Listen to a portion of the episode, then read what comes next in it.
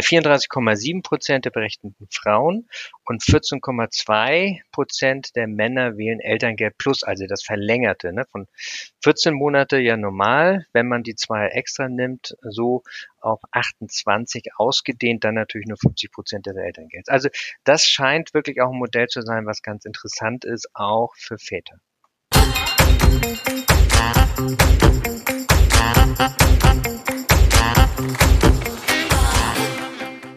Hallo, liebe Zuhörerinnen und Zuhörer und willkommen zu einer neuen Folge unseres Podcasts Schwungmasse.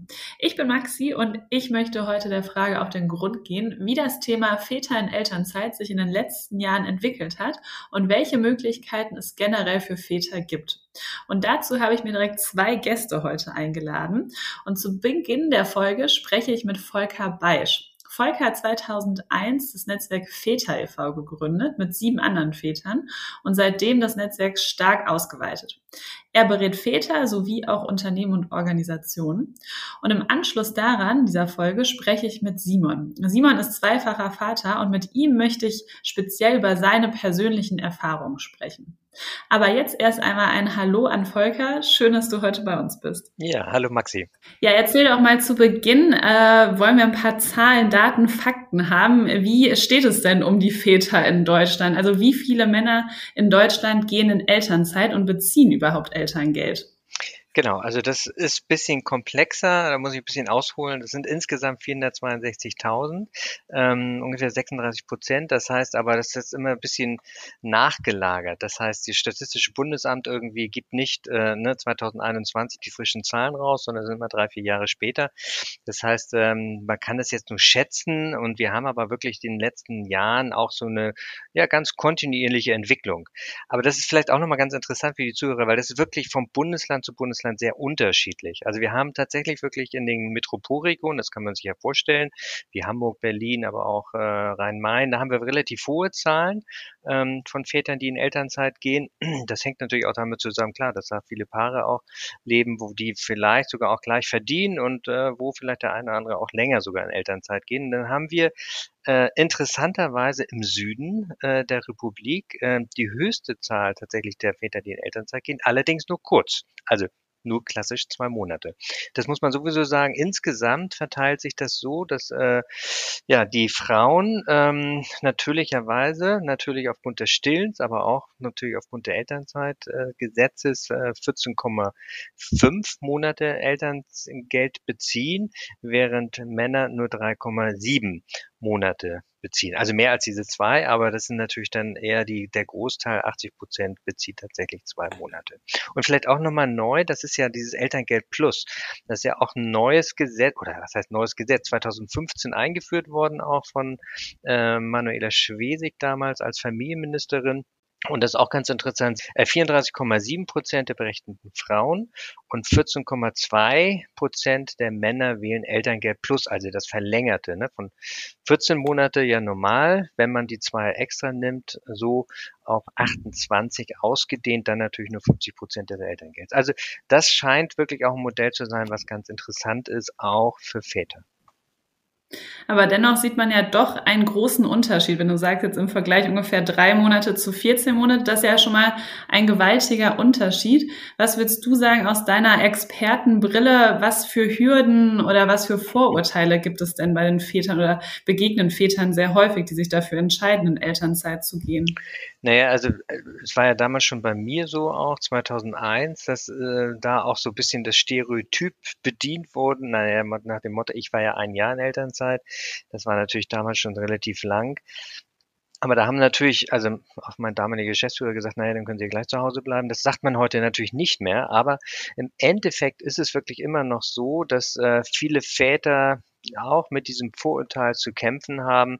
Naja, wenn sie sich für Familie engagieren, das sind bei kleineren Unternehmen schon vielleicht auch die zwei Monate, aber bei den größeren Unternehmen, äh, da ist es eher so, dass die zwei akzeptiert sind und tatsächlich dann, wenn es mehr werden, also drei, vier, fünf, sechs oder auch äh, dann auch gleich aufgeteilt, beide sieben zum Beispiel auch, dann haben wirklich viele oder kriegen sie es zumindest zwischen den Zeilen immer so zu hören nach dem Motto, na ja, wollen Sie es nicht nochmal überlegen?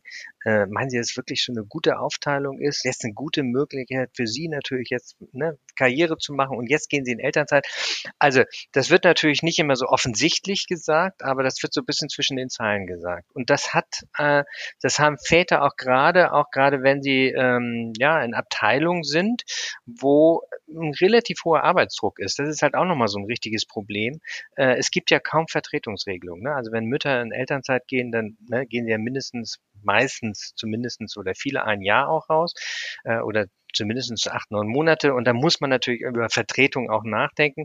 Das wird kategorisch bei Vätern nicht gemacht. Es gibt absolut wenig, also bis fast keine Unternehmen, wo tatsächlich dementsprechend dann auch solche Vertretungsmöglichkeiten überhaupt zur Verfügung stehen. Und das macht es den Vätern tatsächlich schwierig, weil die sagen, naja, also wenn ich jetzt auch länger gehe, dann muss ich ja im Prinzip wirklich oder meine Mitarbeiter müssen im Endeffekt meine Arbeit übernehmen. Und das ist natürlich schon eine Wahnsinnshürde für viele, ähm, dann tatsächlich auch sich durchzusetzen und zu sagen, naja, es ist natürlich mein Recht, aber ähm, dann meine Kollegen müssen das mittragen. Und äh, ich weiß ja auch nicht, was die dann darüber denken. Also es ist alles so ein bisschen nebulös, aufgrund dessen auch, dass tatsächlich ähm, Väter halt in diese klassische Schublade der zwei Monats äh, Väter, Elternzeitler auch geschoben werden. Und das macht es tatsächlich für wahnsinnig äh, auch oder für viele auch tatsächlich auch schwierig. Und dann ist natürlich auch eine Hürde ganz klar das Thema Geld. So, ne, ich bin ja beim Finanzhelden. Also das Geld, da wird natürlich dann geguckt auch, ähm, auch gerade bei den Paaren, wer verdient mehr und äh, auf wie viel können wir verzichten tatsächlich auch, ne? weil das ist ja gedeckelt mit 1800 Euro. Also insofern, äh, gerade wenn man in der Bank arbeitet oder aber auch in anderen äh, Sparten, äh, verdienen Väter ja nach wie vor noch äh, mehr und sind auch nach wie vor auch zu 77 Prozent die Familien nicht Ernährer, das kann man nicht mehr sagen, aber zumindest die, die am meisten Geld auch mit in die Familienkasse bringen. Und deshalb gucken natürlich auch viele äh, ja auch genau da drauf. Und dann gibt es noch einen dritten Punkt und der wird oft gar nicht so tatsächlich immer äh, fokussiert, das sind nämlich die Mütter. Dass die Mütter gar nicht wollen, dass die Väter tatsächlich länger auch als zwei Monate oder drei oder vier vielleicht auch in Elternzeit gehen. Wir haben 2013 schon eine Trendstudie gemacht, da haben wir Mütter, äh, da haben wir die Väter befragt und immerhin zwei Drittel dieser Väter damals schon, also fünf Jahre nach dem Elternzeit gesetzt, haben gesagt, nee, also eigentlich war das nie ein Thema. Meine Frau hat immer gesagt, nur zwei kannst du gerne nehmen, aber den Rest, den möchte ich auch haben. Also äh, das heißt, äh, ne, da sind, es ist schon ein bisschen komplexer, wenn man sich den Thema auch annimmt. Ähm, aber das spielt natürlich, also Unternehmen, die Kultur, dann die Frage des Geldes, aber auch die Frage auch der partnerschaftlichen Aufteilung spielt da auch eine große Rolle. Und was würdest du aus deiner Erfahrung sagen? Was ist der häufigste Grund? Also ich habe immer so das Gefühl, man hört häufiger, es sind dann die Finanzen, die immer so in den Vordergrund gestellt werden. Stimmt das wirklich oder was würdest du sagen? Es ist wahnsinnig schwierig. Also es gibt tatsächlich Untersuchungen und die belegen das. Also die belegen tatsächlich, das Geld ist wirklich der, der, der Hinderungsgrund Nummer eins. Deshalb äh, haben wir uns schon damals, 2007, wir waren ja damals auch in der Regierungskommission, auch bei von der Leyen, als das Gesetz tatsächlich auch entwickelt worden ist, da haben wir schon gesagt, 65 Prozent ist zu wenig, ganz klar. Wir müssen mindestens auf 80 bis 90 Prozent, so wie die Schweden oder auch die Dänen oder auch die äh, Norweger das machen.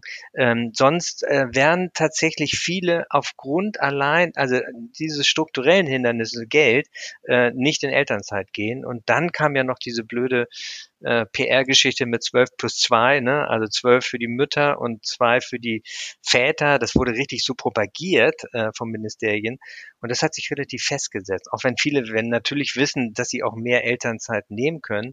Aber das ist schon ein ziemlicher, ja, ziemlicher. Und im Endeffekt kann man sagen, um das jetzt nochmal ein, um einen draufzusetzen, und die Diskussion haben wir jetzt ja gerade äh, aktuell auch mit dem Ehegattensplitting. Ne? Das heißt, das Ehegattensplitting, das äh, pusht ja oder das drückt ja teilweise die Mütter auch gerade in diese Steuerklasse 5 gerade wenn sie weniger verdienen. Und das macht es, sage ich mal, den Paaren relativ schwer, darüber hinaus dann ähm, tatsächlich sich da so hinweg äh, zu entscheiden und dann wirklich zu sagen, okay, aber es ist ja eine Investition in die Zukunft und ne, auch in die Rente, ne, das ist ja auch ein ganz wichtiger Punkt inzwischen. Ähm, und wir entscheiden uns jetzt trotzdem für eine partnerschaftliche Teilung.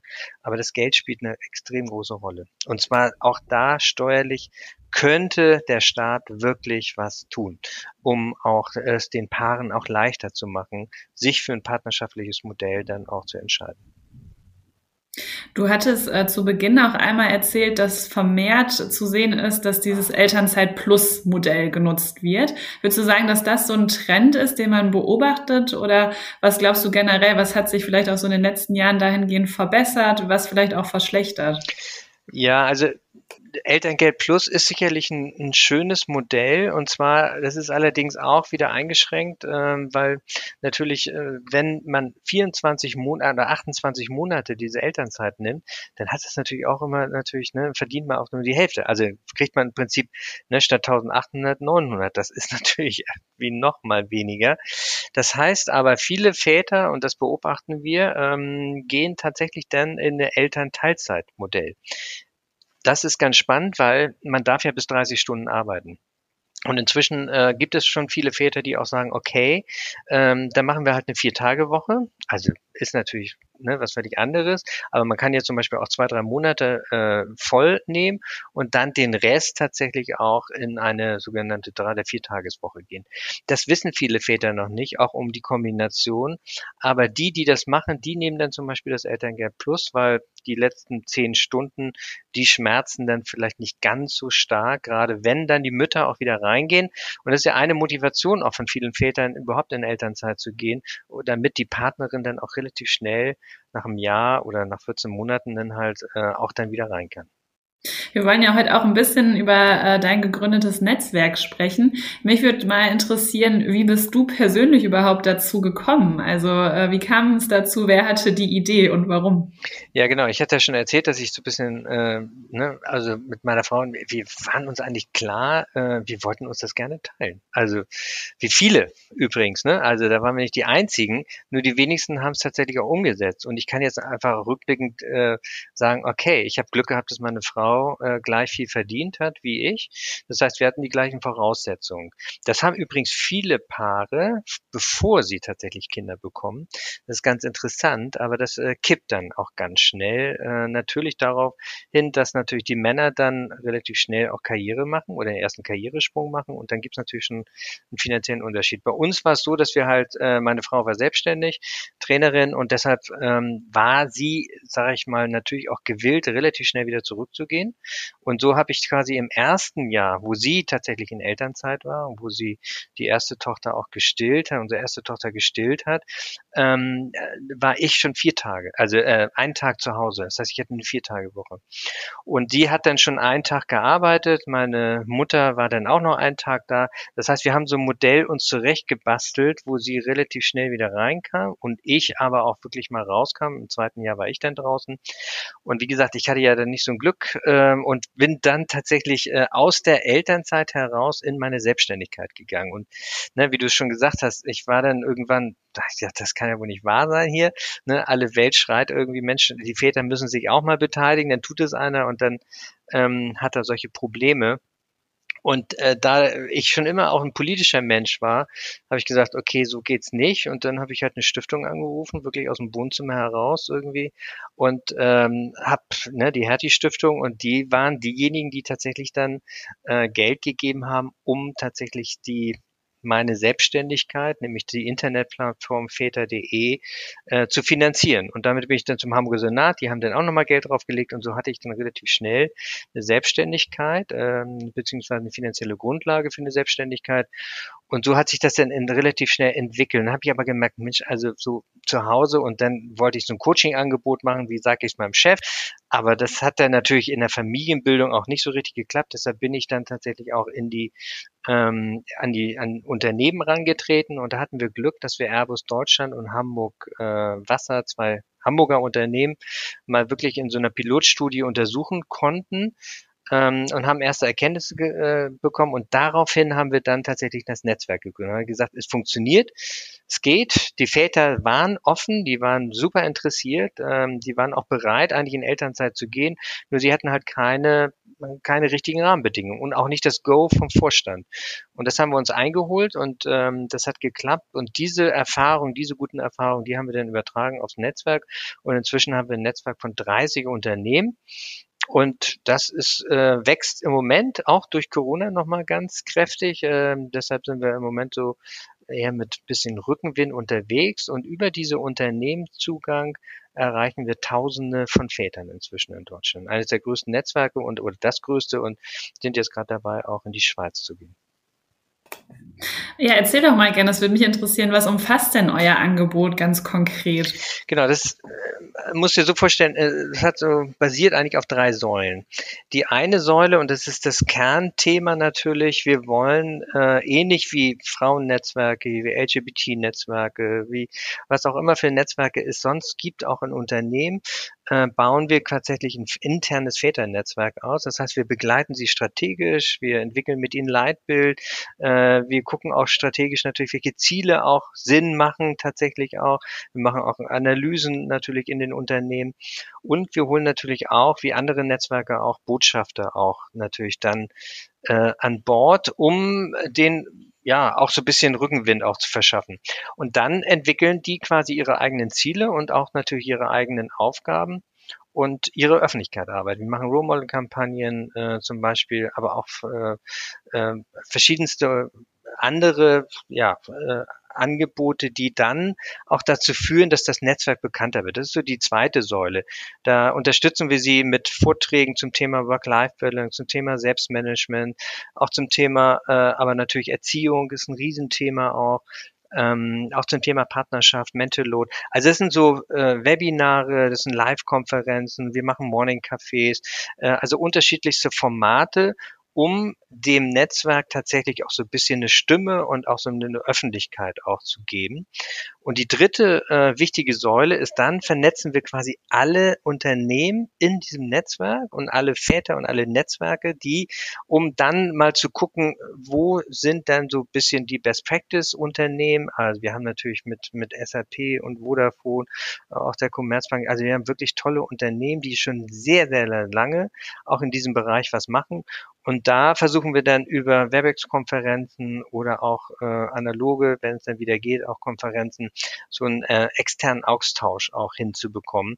Dass wenn jetzt zum Beispiel ein neues Unternehmen, äh, wie jetzt gerade Hayes oder Audi ins Netzwerk kommt, dann fangen die nicht von Null an, sondern dann fangen die richtig äh, auf einem hohen Niveau an und können sich im Prinzip in unserer Wissensdatenbank auch genau oder auch mit anderen auch natürlich austauschen, was sie denn tatsächlich auch alles äh, ja jetzt angehen können.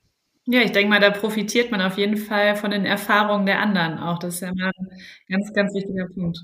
Du hattest ja vorhin auch gesagt, dass Corona euch äh, ein wenig Rückenwind gegeben hat. Ähm, würdest du sagen, es ist jetzt irgendwie so, dadurch, dass viele Väter auch im, im Homeoffice gearbeitet haben, dass sie so ein bisschen, ich sage jetzt mal, in den Geschmack gekommen sind, auch äh, zu Hause zu sein und sich auch mit um die Kinder zu kümmern? Oder inwiefern hat sich Corona ähm, ja auf euer Netzwerk auch positiv ausgewirkt?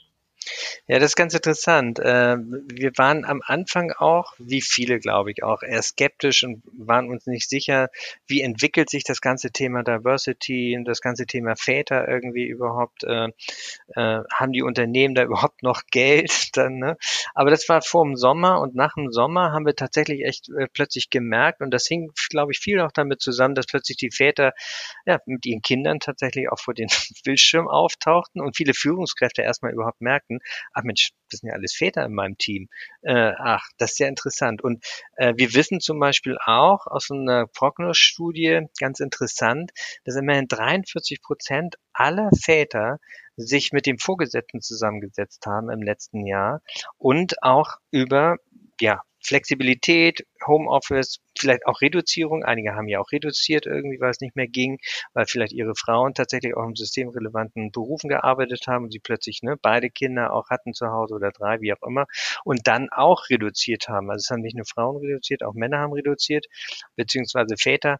Und das hat dazu geführt insgesamt, dass überhaupt die Führungskräfte echt sensibilisiert werden. Und da gibt es jetzt auch aktuelle Umfragen zu, dass wirklich äh, die Führungskräfte ja, man kann sagen, einen Schub wirklich so äh, gemacht haben hinsichtlich Diversity, aber hinsichtlich auch Vereinbarkeit von Beruf und Familie. Also es war eine Fortbildung äh, par excellence, äh, besser ging's nicht. Und ähm, wir haben jetzt inzwischen wirklich nicht nur durch Empfehlungen, aber auch durch natürlich äh, viele Väter in den Unternehmen, die sagen, hey, wir müssen jetzt da weitermachen und jetzt brauchen wir irgendwie auch ein Konzept beziehungsweise wir brauchen eine Strategie. Warum können wir nicht auch ein Väternetzwerk machen? Also es gibt viele Väter, die tatsächlich auch auf uns zugekommen sind und dann wiederum auf ihre Diversity-Beauftragten oder Personalleiter zugegangen und gesagt, Mensch, das ist doch ein klasse Konzept, lass uns da doch mitmachen. Ja, wenn wir jetzt schon mal so ein bisschen auf dieser Unternehmensperspektive ähm, sind, mich würde interessieren, was denkst du denn, was müsste noch mehr passieren? Also was müssten Unternehmen noch mehr tun, um das Thema, sage ich mal, weiter zu normalisieren auch? Ja, ich glaube, das eine ist natürlich irgendwie, da schreien ja alle danach, so nach dem Motto, ne, bloß nicht wieder zurück in alte Zeiten, also ne, Präsenz und äh, Kontrolle das ist natürlich sehr, sehr unterschiedlich, wird das noch gehandhabt und da sind sie wirklich auch noch nicht gefallen, aber es ist klar, dass es eigentlich kein Zurück mehr gibt. Das wissen eigentlich schon viele. Das wissen auch viele Führungskräfte und ich glaube, jetzt geht es ja eher darum, auch so ein hybrides Modell auch zu entwickeln, was natürlich auf der einen Seite, sagen wir zumindestens den Vätern besonders gut tut, weil sie haben es sehr genossen, die Zeit mit ihren Kindern. Je jünger, desto mehr haben sie es genossen. Ähm, sie waren natürlich teilweise auch extrem gestresst, auch vom Homeschooling waren Väter mehr gestresst gestresst als die Mütter. Aber es ist wirklich so, dass äh, man sagen kann, diese Flexibilität, die jetzt äh, per se, also durch Corona eingeführt worden ist, das Homeoffice durch Corona auch gepusht worden ist, dass davon natürlich viele auch profitieren, weil sie A, nicht mehr so viel Geschäftsreisen machen, B, nicht mehr ständig im Auto sitzen ne, ähm, und pendeln müssen oder überhaupt äh, zum Job fahren müssen. Also ich glaube, da werden viele Mütter, aber auch Väter besonders profitieren. Es gibt aber auch, und das ist ganz interessant, schon im April sind Umfragen gemacht worden, haben 35 Prozent der Väter gesagt, Mensch, also wenn das jetzt so weitergeht, dann denken sie über Teilzeit nach. Ähm, das hat nochmal zugenommen äh, auf 50 Prozent. Das heißt, wir gehen auch davon aus, dass äh, perspektivisch auch hängt natürlich jetzt wieder auch von den Müttern, hängt von der Gesetzgebung ab, vom Abschaffung des Ehegattensplitting und so weiter. Aber äh, der Wunsch, es gibt 70 Prozent der Väter, die wollen wirklich reduzieren. Das heißt, und wir reden hier nicht von ne, 50 Prozent. Also das ist völlig klar. Wenn wir von Reduktion reden, dann reden wir im Prinzip bei den Vätern rund um die 33 Stunden. Bei den Führungskräften reden wir überhaupt davon, erstmal wieder auf eine normale 40-Stunden-Woche zu kommen, weil die ja irgendwie alle 50, 60 Stunden arbeiten. Ähm, so dass wir im Prinzip jetzt ähm, auch davon ausgehen, dass es zumindestens in den nächsten, ja, vielleicht noch nicht Monaten, aber Jahren auch eine Tendenz gibt, vielleicht zu vier Tage Woche. Das ist das präferierte Modell, was ich auch sinnvoll finde, weil wir so dermaßen alle gestresst natürlich, nicht nur durch Corona jetzt sind, aber wir waren ja vorher auch schon äh, ziemlich mit Arbeitsdruck und ähm, mit viel Arbeit auch natürlich auch völlig landunter teilweise. Und deshalb glaube ich, das äh, kann sich gut durchsetzen. Wir haben ja auch eine, jetzt eine Generation, die wollen auch gar nicht mehr äh, fünf Tage arbeiten, sondern lieber vier und dann vielleicht noch entweder Freizeit für sich oder auch vielleicht noch was anderes auch machen. Also ich glaube, das wird dahin gehen, weil wir brauchen einfach mehr Luft zum Atmen und wir brauchen mehr Zeit, jetzt auch gerade nach Corona nochmal, um Corona aufzuarbeiten, weil wir haben beschreckende, erschreckende äh, Zahlen, was die Kinder und Jugendlichen angeht. Also ich glaube, da kommt noch eine vierte Welle im Sinne der psychischen Welle. Also wir haben jetzt zum Beispiel gerade gehört, dass ähm, die Depression bei Jugendlichen von 10 auf 25 Prozent hochgeschnellt sind. Also jetzt jeder vierte Jugendliche äh, äh, hat depressive Schübe. Und das sind Zahlen, die konnten wir uns noch nie vorstellen. Und das betrifft jetzt natürlich massiv die Eltern. Ähm, das heißt, die müssen damit klarkommen. Ähm, die müssen klarkommen, wie sie im Prinzip ihre Kinder begleiten. Dafür brauchen sie Luft, dafür brauchen sie Zeit und dafür brauchen sie auch Unterstützung der Unternehmen. Also ich glaube, das wird alles dazu führen, äh, dass wir inzwischen auch eine, nicht nur eine Flexibilität, sondern auch tatsächlich auch in Zukunft hoffentlich auch mal eine Viertagewoche haben, auch bei den Vätern. Weil wir haben eine Teilzeitquote nach wie vor von sechs bis sieben Prozent bei den Vätern. Das hat sich nicht verändert. Und bei den Müttern sind es ja irgendwie 70 Prozent. Also das ist ja krass. Das ist ja ein ganz großer Treiber quasi die Politik. Was, was denkst du? Also was, was braucht es da für, für gesetzliche Rahmenbedingungen oder auch Änderungen, dass sich da was tut? Ja, also in der Politik, ich habe es ja schon gesagt, da braucht es jetzt im Prinzip eine, eine Überarbeitung des Elternzeitgesetzes. Ähm, das ist ja ganz interessant. Die EU hat ja schon was vorgegeben. Ähm, es gibt eine Leitlinie von der Europäischen Union, ähm, die hat dieses 4 plus 4 Modell, das hat zum Beispiel Spanien schon umgesetzt. Die haben jetzt ein Elternzeitgesetz, vier, vier Monate für die Frau, vier Monate für den Mann ähm, und dann noch weitere Monate. Aber äh, ich glaube, das wird kommen. Also wir brauchen da was Paritätisches, äh, was Partnerschaftliches. Äh, wenn wir an diesen Monaten nicht drehen, dann wissen wir das, dann wird sich da auch kaum was verändern. Das ist die eine Schraube. Die andere Schraube ähm, ist, was ich schon angesprochen habe, ganz wichtig, das Ehegattensplitting. ich glaube, da müssen wir wirklich jetzt auch nach der Regierung, also nach der Wahl, äh, auch drüber reden. Da wird es sicherlich Initiativen, auch Petitionen geben, ähm, weil heute hat ja der IFO-Chef selbst gesagt, ähm, und das muss man sich mal auf der Zunge zergehen lassen, der IFO-Chef sagt, nee, wir brauchen jetzt äh, die Abschaffung des Ehegattensplitting. Das heißt, die CDU steht relativ alleine eigentlich noch mit äh, ihrem Ehegattensplitting da und ich glaube, wenn die Wirtschaft jetzt schon äh, rum, rumort ähm, und rummuckt, dann glaube ich, wird das äh, nicht mehr lange dauern. Ja, sind wir gespannt, wie sich das auf jeden Fall weiterentwickeln wird. Volker, mich würde zum Abschluss nochmal interessieren, könntest du unseren Zuhörern vielleicht mal einen Tipp geben, so aus, aus deiner Erfahrung, wenn man sich jetzt irgendwie noch so ein bisschen unsicher ist mit dem Thema, ob man in Elternzeit gehen sollte, ähm, wie man vielleicht auch so ein Gespräch mit dem Vorgesetzten angeht. Hast du da ein paar handfeste Tipps, ähm, ja, die man vielleicht beachten kann und ähm, ja, dass man sich damit eben besser auseinandersetzen kann auch. Ja, also das war ja so unser unser Kernstück ähm, im Prinzip, was wir auch, was ich vor 20 Jahren ja selber entwickelt habe, auch auch so ein Coaching und das äh, geben wir natürlich auch klar an unsere Unternehmen beziehungsweise auch an die werdenden Väter auch weiter. Das besteht eigentlich aus vier Schritten. Der erste Schritt ist erstmal ganz klar, ich muss erstmal selber genau wissen, was will ich eigentlich und was ist auch möglich. Das heißt, ich muss mich wirklich mit meiner Frau zu Hause oder Partnerin hinsetzen oder Partner und wirklich mal gucken, ähm, was für Möglichkeiten haben wir eigentlich? Finanziell, aber auch, was ist so gut? Ich sage denen immer, schaut auch mal in den Rentenrechner ne, vom Bundesfamilienministerium. Was heißt denn das, wenn die Partnerin zum Beispiel in, äh, in Teilzeit auch geht? Ähm, so, das ist das Erste. Wenn ich dann weiß irgendwie und ein klares Standing als Vater habe, dann muss ich mir natürlich klar äh, erstmal auch informieren. Ich muss natürlich aber auch wissen, ähm, ob es im Unternehmen vielleicht auch andere Väter schon gab. Dann sind wir sehr, deshalb unser Väternetzwerk natürlich auch. Da haben wir Mentoren, da haben wir natürlich Ansprechpartner, die diese Erfahrung auch gemacht haben. Und dann macht es manchmal sogar auch Sinn, dass man auch mit dem Betriebsrat oder dem Personalrat auch mal spricht, so was für Möglichkeiten bietet denn das Unternehmen überhaupt. Und dann ist es wichtig, im dritten Schritt wirklich diesen Antrag selbstbewusst zu stellen. Also jetzt nicht arrogant, ne, von oben herab, so nach dem Motto, boah, ich wäre jetzt sechs Monate und äh, nach mir die Sintflut. Nein, darum geht's auch gar nicht und das machen sowieso die meisten Väter natürlicherweise nicht.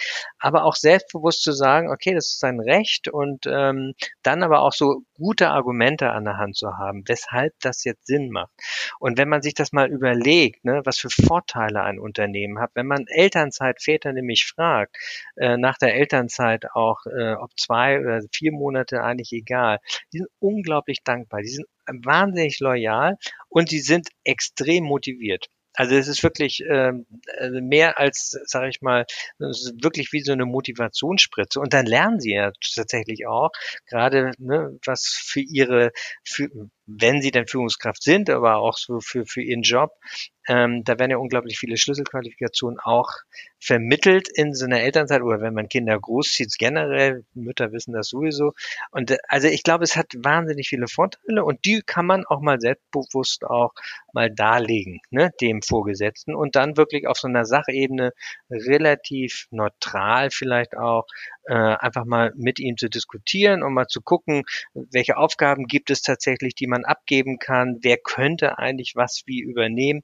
So, und äh, dann ist es extrem wichtig, das ist auch schon oft passiert, äh, bei Vätern, die dann sagen, jupp, super, wir gehen in Elternzeit und ähm, man muss das ja sieben Wochen vorher ankündigen und äh, spätestens eine Woche vorher äh, haben das alle dann vielleicht wieder vergessen, dann sollte man das da erinnern und auch so einen kleinen, äh, ne, vielleicht Abschied auch, äh, so dass es wirklich klar ist, ähm, okay, ich gehe jetzt wirklich und äh, jetzt müsst ihr zwei, vier, sechs, wie auch immer Monate ohne mich klarkommen. Und es ist genauso wichtig wie bei den Müttern, auch bei den Vätern, vielleicht auch Kontakt zu haben, so einen Paten zu haben innerhalb der des Teams, wo man vielleicht auch nochmal ein, zwei Mal zumindestens auch in dieser Zeit auch nochmal den Kontakt aufnimmt. Also insofern so, und wenn man dann wiederkommt, sollte man natürlich auch das Gespräch, auch so ein Rückkehrgespräch auch mit dem Vorgesetzten auch machen. Genau, das sind so die wichtigsten so eine Schritte, Abfolge, die, glaube ich, äh, ganz sinnvoll ist. Ja, vielen lieben Dank, Volker, für deine Einblicke. Hat sehr viel Spaß gemacht und danke, dass du dir die Zeit heute genommen hast. Ja, hat mir auch Spaß gemacht. Vielen Dank, Maxi. Super. Und für dich geht es jetzt aber direkt weiter, denn ich spreche jetzt im Anschluss mit Simon Dirks. Ja, hallo Simon, schön, dass du heute zu Gast bist. Hi, sehr gerne. Simon, erzähl doch mal für unsere Zuhörer und Zuhörer, die dich jetzt nicht kennen, wie ist denn so aktuell deine Lebenssituation? Wer bist du? ja, ähm, ich bin Simon, bin zweifacher Vater ähm, von Jonathan, der ist vier, und Kaspar, der ist zwei. Ähm, und wir sind äh, die Eltern, äh, meine Freundin Friederike und ich sind beide berufstätig ähm, und versuchen es so hinzudrehen, dass äh, wir beide so flexibel sein können, wie wir, wie wir müssen und sich die Prioritäten mal verschieben. Das heißt, wenn, wenn der eine eine wichtige Woche anstehen hat, ähm, dann da mal die Prio und wenn die andere wichtige Termine hat, äh, dann da mal die Prio. Ähm, und genau, ich bin Marketingverantwortlicher bei Green City Solutions, ein Green Tech Startup, das sehr dynamisch ist, sage ich mal, äh, und nicht, nicht immer so gut planbar, was, äh, was, was wichtig ist, wenn man, wenn man Kinder hat. Äh, und meine Freundin Friederike ist Psychotherapeutin, äh, hat Gott sei Dank recht planbare äh, Termine, Patiententermine. Ähm, genau. Und das geht ganz gut auf, aber wir müssen es immer mal wieder anpassen. Sehr gut. Du hast gerade gesagt, du bist zweifacher Vater. Allerdings wurden deine Kinder ja in ganz unterschiedlichen Lebenssituationen von dir geboren. Einmal warst du ja Student und einmal Berufstätiger. Und mich würde mal interessieren, was gab es denn so für Herausforderungen, als du Student warst? Ich stelle mir das gar nicht so leicht vor. Um präzise zu sein, war ich da zehn Tage kein Student mehr. Ähm, das war ähm, eine, eine sehr spannende Phase, denn am 30.09.2016 äh, wurde ich exmatrikuliert, weil ich meinen mein Master abgeschlossen habe. Ähm, eine Woche vorher habe ich meine Masterarbeit abgegeben. Ähm, oder nee, die Masterarbeit wurde eine Woche vorher benotet, sowas, glaube ich. Ähm, und am 1.10. habe ich dann meinen Job angefangen. Und am 10.10. .10. ist äh, Jonathan geboren. Das heißt, Studienzeit vorbei, zehn Tage später äh, das erste Kind geboren und äh, einen Tag später eben äh, den ersten Job angefangen.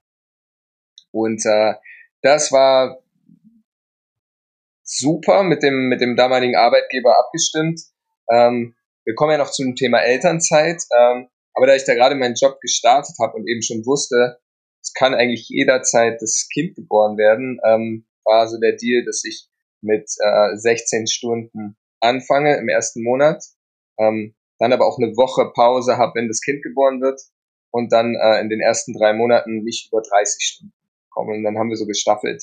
Und war dann bei deinem zweiten Kind, war das von Anfang an klar, dass du da dir eine Elternzeit nehmen möchtest? Ja, total. Ähm, das war mir auch beim ersten Kind schon klar. Nur beim zweiten Kind war es noch klarer, weil ich wusste, wie, wie wertvoll das ist äh, und wie, ja, wie das auch nur ineinander geht, äh, Arbeit und Familie, wenn Familie da genug ähm, Raum hat.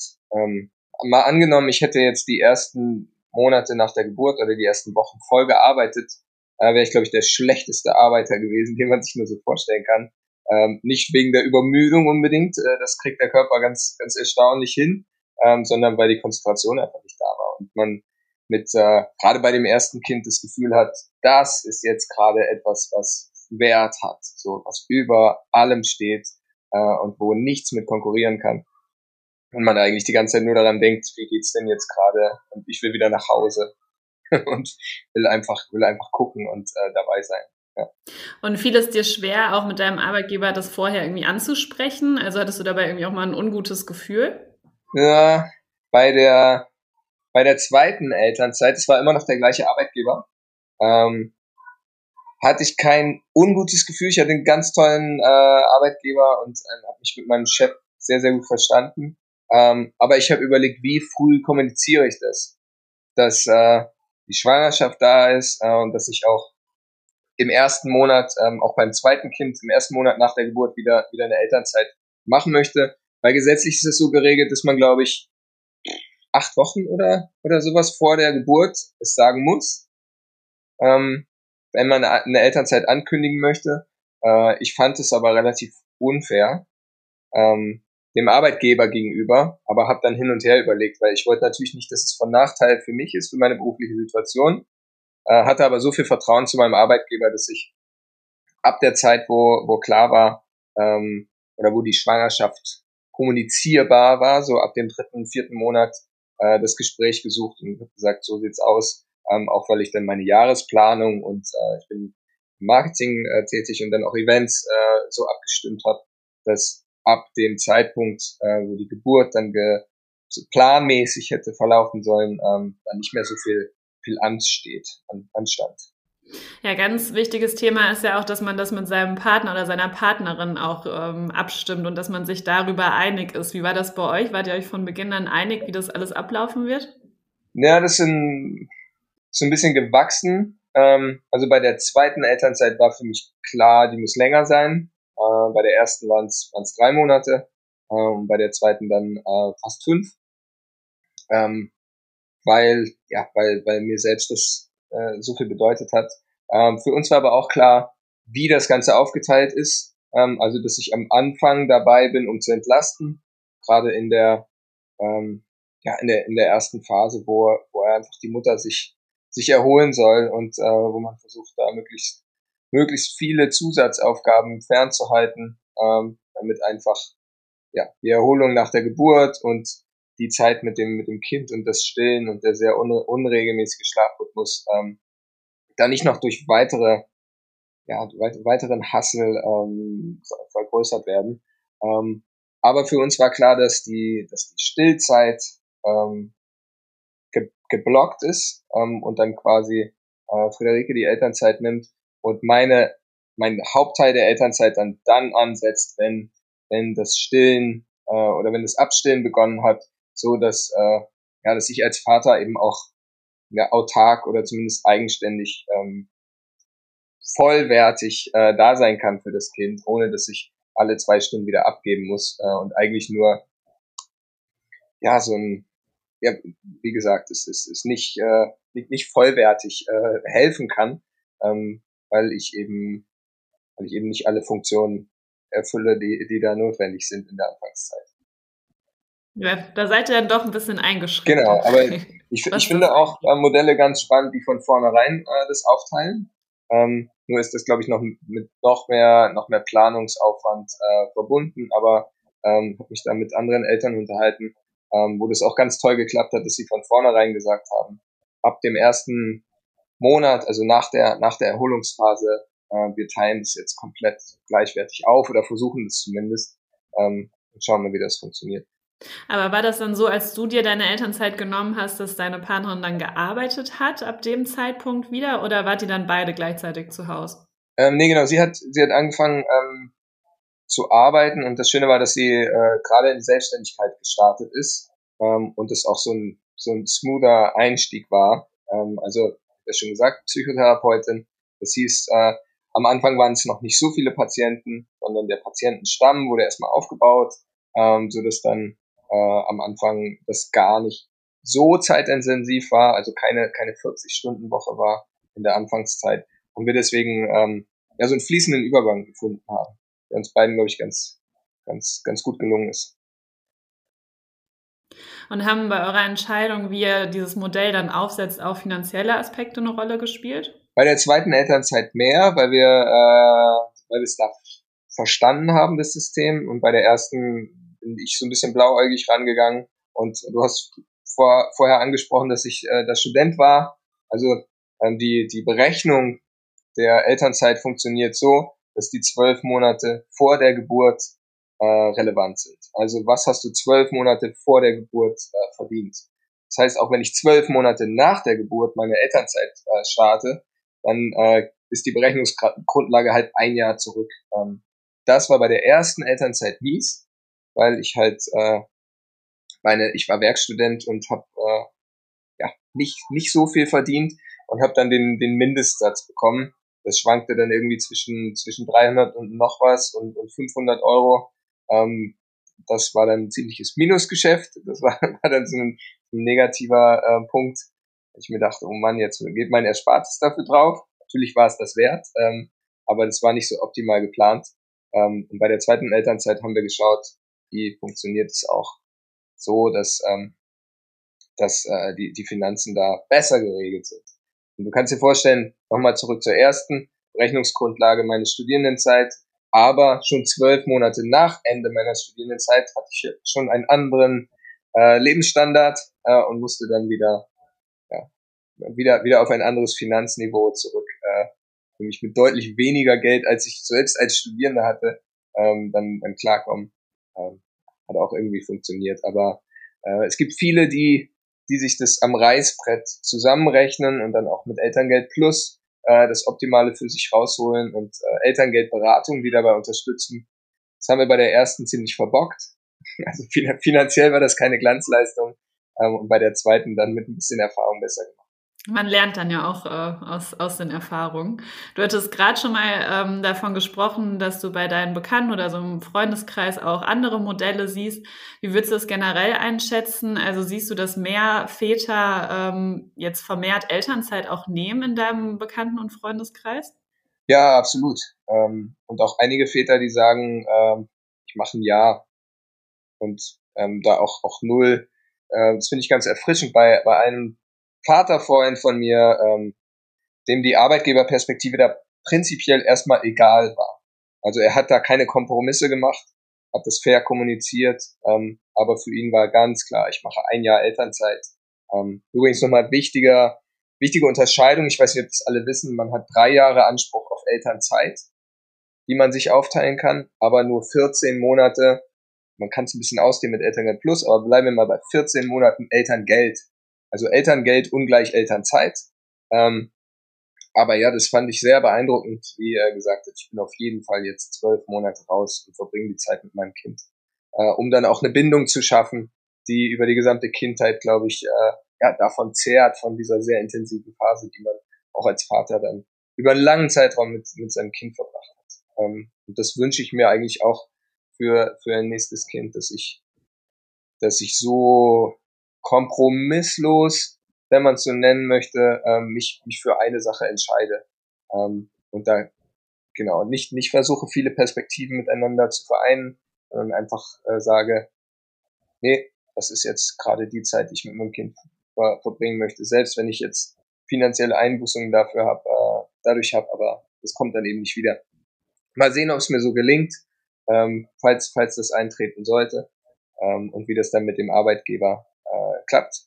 Aber ähm, prinzipiell finde ich das sehr bewundernswert, wenn man, wenn man das an die allererste Stelle stellt und, und sich überlegt, wie man es selber gerne hätte ähm, und das dann auch so durchzieht. Und wie war das für dich, als du nach deiner Elternzeit wieder zurückgekehrt bist in den Job? Also war es ungewohnt für dich? Was hattest du da für Herausforderungen? Hatte man vielleicht auch mal ein schlechtes Gewissen, weil man mit dem Kopf jetzt vielleicht bei seinem Kind eher war und sich wünschte, auch eigentlich möchte ich jetzt doch lieber zu Hause sein und alles miterleben? Äh, es fiel mir, glaube ich, leicht, wieder den Einstieg zu finden. Ich hatte dann auch, ähm, ich glaube, ab Tag eins der Arbeit wieder, wieder große Lust, weil ich einen Job gemacht habe, der mir ganz viel Spaß gemacht hat.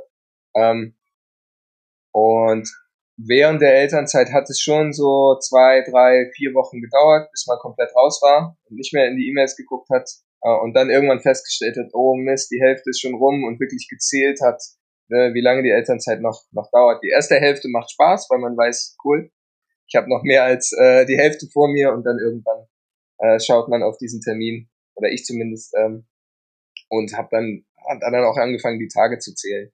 Ähm, genau, ist schon einfach echt eine sehr, sehr besondere Zeit. Ähm, aber der Einstieg war dann, war dann auch wieder okay. Vor allen Dingen, weil ich das Gefühl hatte, auch in der Partnerschaft, ähm, dass wir es so aufgeteilt haben, dass es dann nicht bedeutet, dass einer oder eine äh, voll arbeitet und der die andere ist für den Rest zuständig, ähm, sondern dass ich selbst bei Vollzeitarbeit, ähm, so kriege ich es jetzt gerade zum Beispiel auch hin, ähm, einen Nachmittag mit den Kindern verbringe, ähm, den, den Mittwochnachmittag mir geblockt habe, ähm, um dort ein bisschen früher aufzuhören, die Kinder abzuholen, ähm, damit dann eben in der ähm, bei der bei der Therapie auch ähm, Friederike Nachmittags- und Abendtermine an einem Tag anbieten kann. Ähm, genau, deswegen habe ich bislang nicht das Gefühl, dass äh, sich das gegenseitig blockiert.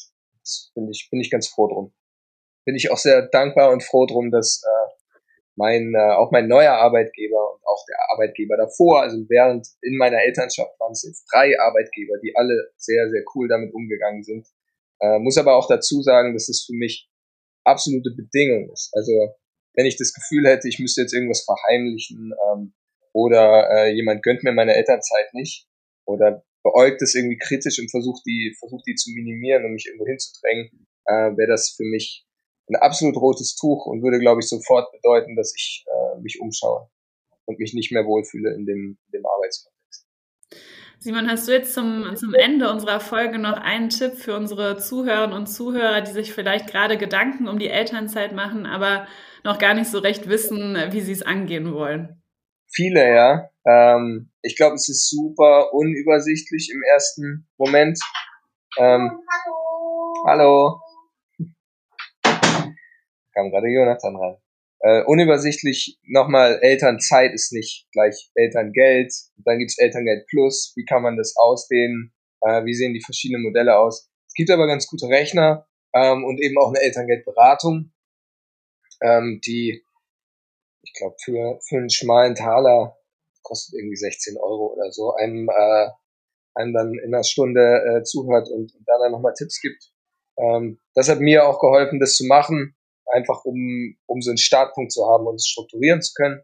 Ähm, darüber hinaus ist, glaube ich, super wichtig, ähm, sich äh, als ja, als, als in der Partnerschaft darüber einig zu werden, wer will eigentlich was machen, ähm, wie teilt man es gerecht und fair auf, aber auch wer hat welche, welche Bedürfnisse. Ähm, zum Beispiel kann ich auch voll nachvollziehen, wenn Mütter äh, nicht bereit sind, in den ersten sechs Monaten ähm, die Elternzeit zu teilen oder zumindest was von ihrer Elternzeit abzugeben, weil sie einfach ähm, so so nah bei dem Kind sein wollen und eben auch auch äh, permanent dann stillen müssen. Ähm, aber genau, ich glaube, wie, wie immer im Leben, ähm, viel, viel miteinander reden. Ähm, und wenn es der Arbeitgeber zulässt und das Vertrauensverhältnis gut ist, auch mit dem Arbeitgeber äh, reden und äh, und da dann aber auch, Entschuldigung, meine Antwort ist sehr lang, aber da vielleicht auch nach vorher ganz klar im Kopf zu haben, was man selber möchte.